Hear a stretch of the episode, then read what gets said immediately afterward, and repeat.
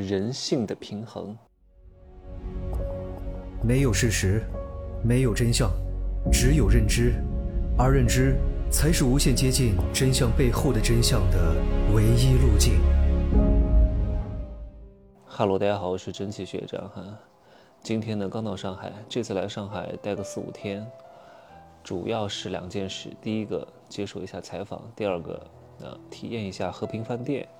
和平饭店我在四年前住过，但是那个时候只是出席一个活动，入住那个酒店很晚，第二天一大早就走了，所以没怎么体验，白白花了三千块钱。这次是要好好的体验住两天，然后再拍摄一些作品。和平饭店还是非常有老上海的气息的，现在呢是给费尔蒙酒店管理，费尔蒙酒店呢。前几年被牙膏集团收购了，我刚好是牙膏集团的最高级别的会员，入住的话呢，待遇还是很多的啊，所以呢，就是来上海的两件事情。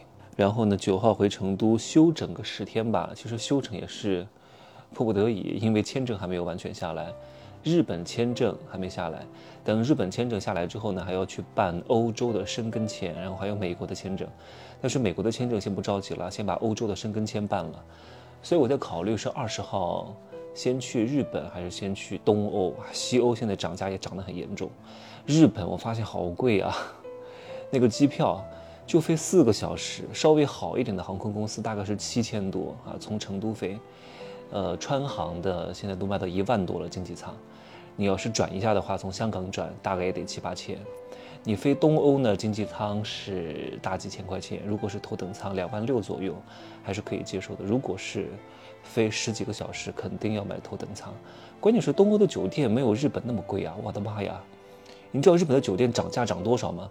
我记得我在四年前去日本的时候住了希尔顿，那个时候我住在东京湾的希尔顿，一千二左右。一千二到一千五，现在是三千多，哇！那边的普通的万豪要三四千，什么豪华精选五六千，丽思卡尔顿东京的七千，我的天哪，这也太贵了！而且东京的酒店真的是很小很小哈，如果不是住那种特别顶奢的酒店，真的就是只能放个行李箱，然后有一个站人的位置，有一个床，住的体验感不是特别好。而且很多东京的酒店呢，如果不是那种。五星级以上的酒店，通常来说是没有健身房，因为估计会把那个健身房也做成房间卖出去。因为东京的这个地价真的是太贵了，所以如果在十几号的时候，我看一看日本东京的酒店价格，如果依旧还是这么贵的话，我就先去东欧啊。东欧呢，我都看好了，反正荷兰和捷克是一定要去的，因为这是风花雪月的场所。我去捷克看一看拍片现场啊。因为全世界大概有百分之多少我忘了，好像是百分之三十到四十左右的片子，都是在捷克拍的。他们很多片子都是在大街上拍，你可以在片场去当导演啊，指挥他们做什么动作。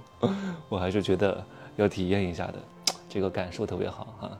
很多人说了，哎，真奇学长，你赶紧在朋友圈发一发，这个还真不能发。那就算发，我也得打上一些马赛克啊。反正呢，放心好了，我的朋友圈就是向各位展示世界的一个窗口。另外呢，我昨天遇到一件事情，就是我打车的时候临时要改地址，然后那个司机就发火了，说啊，你要改地址啊，你最好不要改，你给我下车，重新打一辆车。我说为什么呀？我说改地址有什么不能改的？他说：“我们现在有什么奖励啊？多接一个单算多少钱？”我说：“不用担心，钱不是问题。按照以前，我肯定要骂他。我说没问题，我给你发一个红包，你告诉我你多接一单能得多少钱。”他说：“我也不是很清楚。”我说：“这样吧，我给你转十块钱，可不可以？”他说：“那算了吧，不要了。”其实有时候你反而为他们考虑，他们反而会不好意思。你越跟他们犟，各位，不要跟这些基层人员去犟。你跟他们争理，你骂他们。有可能他们一时来气把你杀了。我告诉你，你要明白，人性它是有不同的，不可能所有的人都像你那么聪明。你要允许有笨蛋和蠢货的存在啊！你要去找到一个平衡点。你和底层人打交道，你需要接纳他们的贪小便宜和锱铢必较，同时你还要欣赏他们勤奋努力、乐观向上，找到这个平衡点和相处方式，和他们成为暂时的好朋友。啊，你要承认这个世界是分层的，这个世界是并行不悖的，都是同一条平行线，共同往前走。只不过你们永远不可能成为这种非常亲密的关系，可能暂时会相交一下，但是最终还是会渐行渐远的。但是相交这个点，你不能够让它太不顺畅，不然的话，有可能会影响到你未来的发展方向。他捅了你一刀，他打了你两巴掌，对吧？他一时生气撞到了树上，是不是会会影响到你未来的发展点？对吧？所以你跟他们相处的时候呢，找到这个平衡点和接洽点就可以了。那又如果你和那些比底层稍微好一点点的基层人员打交道的话呢，比如说一般的办事人员啊、小白领啊，一个月拿个三四千、五六千、七八千的，这是属于非常基层的人员。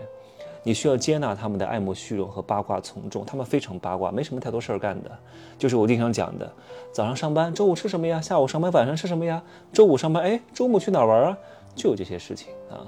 你要你要接纳他们的这些八卦无聊，同时你还要欣赏他们的甘于平凡和知足常乐，很难得的穷开心，每天可开心了，挺好的。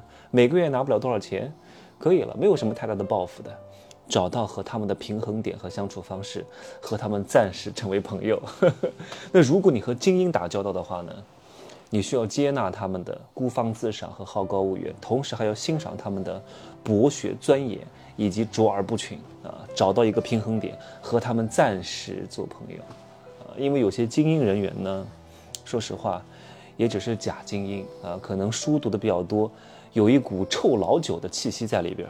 你说他多有钱呢？他也没有多少钱，但是呢，确实比较钻研，学习他们的优点就可以了。好，那如果你在和上层人士或者是顶层人打交道的时候，你需要接纳他们的严酷无情和冷漠决绝、杀伐果决，你还要欣赏他们一点，叫不以物喜，不以己悲啊，找到一个平衡点和一个比较好的相处方式，和他们做朋友。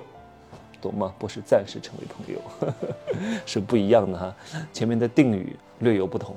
那如果你和小人打交道的话，你需要接纳他们的讨好、算计和见利忘义，同时还要欣赏他们某一点，可能是你做不到的，叫精明务实和目的明确啊。和他们做朋友怎么做？